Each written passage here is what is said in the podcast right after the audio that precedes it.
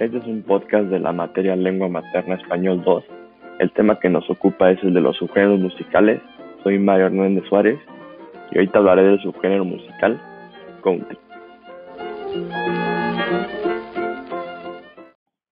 Bueno, vamos a empezar a hablar de su historia. El country, también llamado country and western o música campiraña, es un género musical surgido en los años 1920 en las regiones rurales del sur de Estados Unidos y las marítimas de Canadá y Australia. En sus orígenes combinó la música folclórica de algunos países europeos de inmigrantes, principalmente Irlanda, con otras formas musicales afroamericanas ya arraigadas en Norteamérica, como el blues, el bluegrass y la música espiritual y religiosa como el gospel.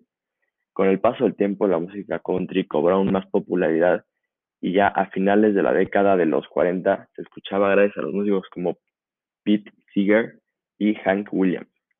En los años 50 el country se fundó con el rock and roll y originó lo que se le conoce como rockabilly.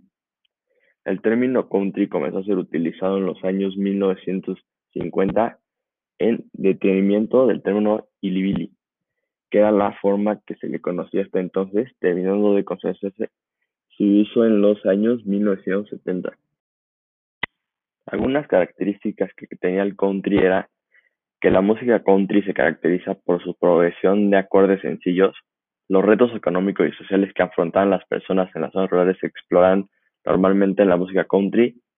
La música country ofrece a menudo un violín y la música country a menudo emplea armonías vocales. Y los cantantes más conocidos del country son Johnny Cash, Taylor Swift, Willie Nelson, Shania Twain, Los Eagles y Dolly Parton, etc. Bueno, hemos llegado al final de este podcast. Espero que la información que te compartí te ayude a entender mejor este subgénero musical. Me despido, yo soy Mario Hernández Suárez y te dejo un saludo. Hasta el próximo podcast.